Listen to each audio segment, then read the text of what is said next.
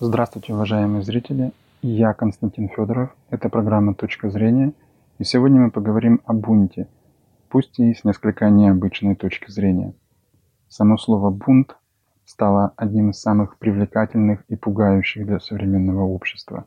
Пугает оно тех, кто обладает властью, привлекает, естественно, тех, кто этой властью недоволен.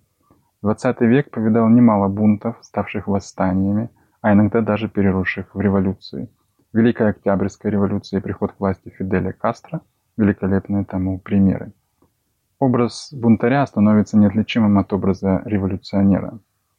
Знаменитый снимок Че Гевары в залихватском берете и в наши дни остается одним из самых продаваемых изображений в мире. Революция становится неотъемлемой частью поп-культуры, единственно возможной культуры современного общества. Удивительно то, что при такой любви к бунтарям, бунтующим с причиной или без. Общество практически игнорирует бунтарей более значительных, пусть обычно и менее удачливых, чье восстание, если бы оно удалось, оказало бы намного более разрушительный эффект, чем любая из перечисленных революций. Действия Ленина, Кастро и Че Гевары понятны и объяснимы как выстрел из автомата Калашникова. При желании каждый может найти подробное описание того, как работает этот поразительный механизм и понять принцип его действия. Но ни Ленина, ни Че Гевары, революционеров XX века, не было бы, если бы в XIX веке свою работу не провел Карл Маркс. Точно так же любые возможные революции XXI века закладываются работами века XX, предложившего слишком много нового, чтобы идея бунта могла оставаться прежней. Одним из первых эти изменения заметил французский мыслитель Ги де. Повальное увлечение развлечением, желание получить шоу любым способом и влияние этого шоу на людей не могли избежать внимания юного бунтаря. Общество зрелища, одурманенное им, неустанно производящее его и желающего любой ценой, вызвало у Дебора тошнотворное отвращение. Как известно, хороший способ избавиться от тошноты – написать книгу. Именно это и сделал товарищ Дебор.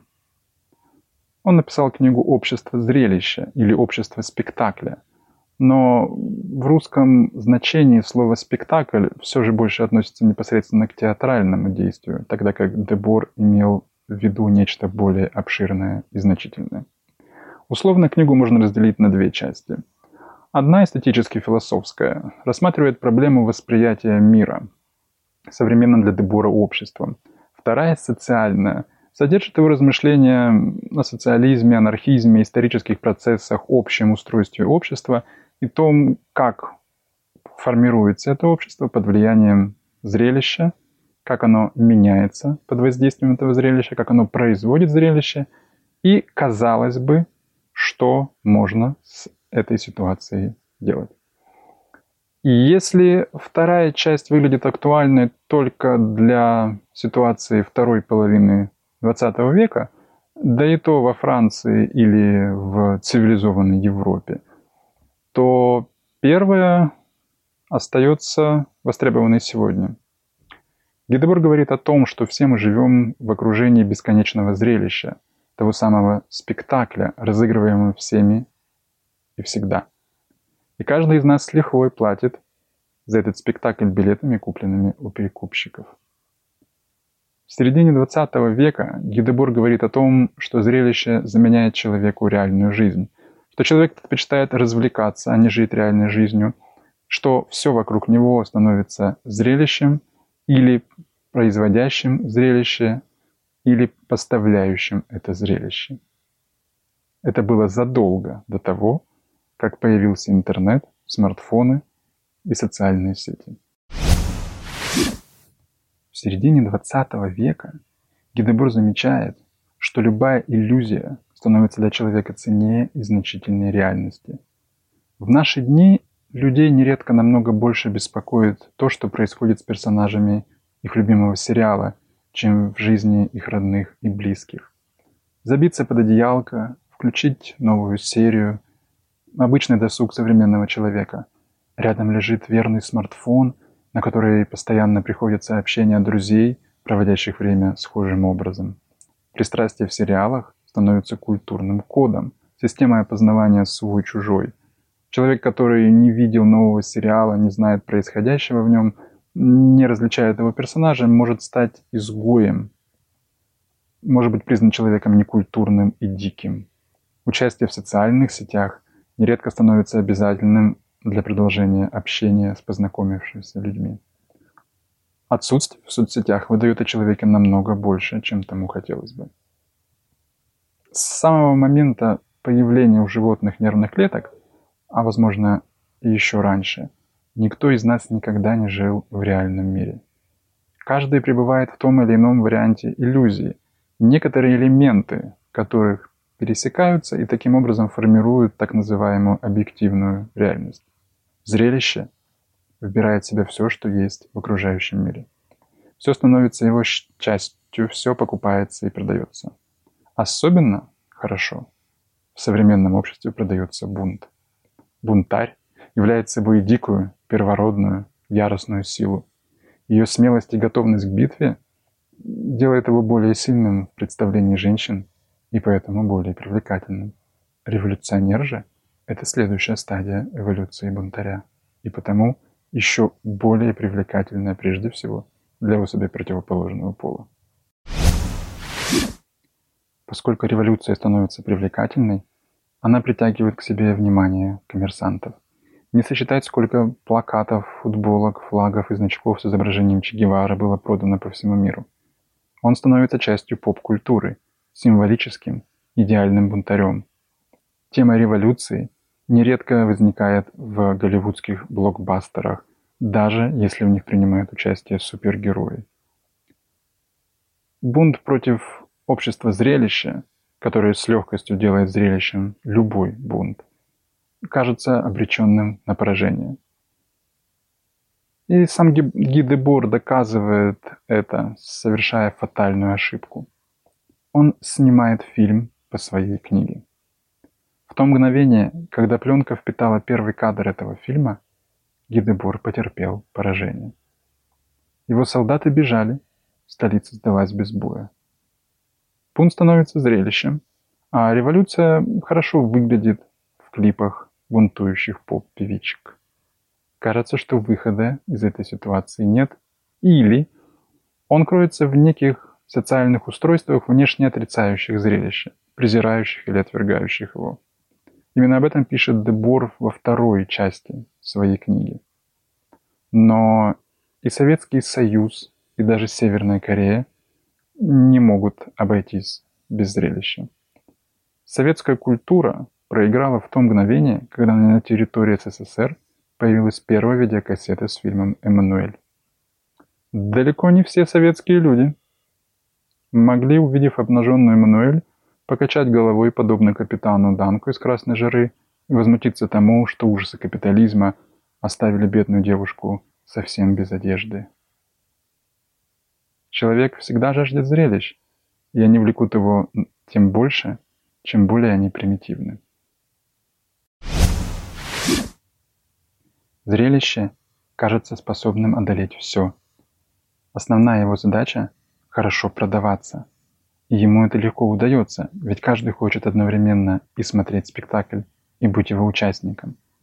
Если во времена Гидебора это было достаточно затруднительно, и требовало определенных усилий, то в наши дни современные технологии сделали это намного проще. Если раньше мужчине для того, чтобы почувствовать себя героем, требовалось одолеть противника в честном бою, то сегодня достаточно остаться единственным живым в очередной королевской битве и гордо отложить геймпад или смартфон. Кажется, что нет способа бороться со всепоглощающим спектаклем. Во всяком случае, гиды Бор такого способа борьбы не предлагает. В действительности же он достаточно прост. Каждый человек должен стать спектаклем для самого себя. Любой исходящий извне спектакль, любое предложенное внешним миром зрелище следует воспринимать исключительно как нечто вредоносное и злонамеренное – поскольку она имеет единственную цель извлечения выгоды.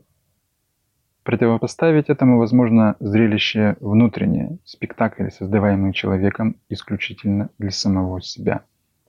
Только такой опыт, опыт мысли, может быть признан уникальным. Современное общество одержимо бесконечными попытками выделиться, выглядеть привлекательно, необычно, уникально. Но добиться уникальности практически невозможно. Бессмысленны и бесполезны попытки сделать это посредством приобретения каких-либо вещей. Даже самые дорогие из них, подаваемые как уникальными, все равно производятся в достаточно большом количестве. Нечто ручной работы, изготовленное в единственном экземпляре, всего лишь помещает человека в огромную общность тех, кто предпочитает э, одурманивать себя просмотром спектакля под названием «Величие единственного экземпляра». Еще хуже обстоит дело с подступлением информации. Наслаждаясь фильмом, о котором с восторгом говорят, что его посмотрели сотни тысяч зрителей, и он собрал в прокате миллиарды рублей или долларов, человек по собственной воле вводит в себя опасную дозу отвращающего от реальности спектакля. Альтернативой будет зрелище, доступное только одному человеку. Из внешних инструментов его легче всего предоставляет чтение. То, какими персонажи, пейзажи и все предметы, описанные в книге, предстают перед читателем, является его личным неповторимым переживанием. Те, кто читает книгу, видит какого-либо персонажа уникальным, совпадающим с видением других лишь определенными деталями, особо отмеченными автором. Те, кто смотрит фильм, снятый по книге, видят этого персонажа в одном и том же обличии популярного актера. Но даже книга является собой пусть и слабый, но все же генератор внешнего спектакля. Тогда как написание книги, создание любого художественного произведения, любое творчество или иное активное использование воображения будут способом сотворения внутреннего спектакля. Чем меньше будет в нем определимого и видимого, чем более требователен будет он к затраченным на его создание силам, тем больше будет его освобождающая возможность. Именно так можно создать свой собственный уникальный спектакль, невидимый ни для кого другого. Даже будучи превращенным в нечто, способное быть воспринятым другим человеком, он все же останется уникальным и неповторимым. Только создав спектакль для самого себя – можно вырваться из удручающего гнета коллективной галлюцинации, управляемой супергероями и сетевыми знаменитостями. Только так можно поднять величайший бунт, доступный разумному существу, и единственный бунт, который невозможно продать. Бунт против бессмысленности. Но это всего лишь точка зрения.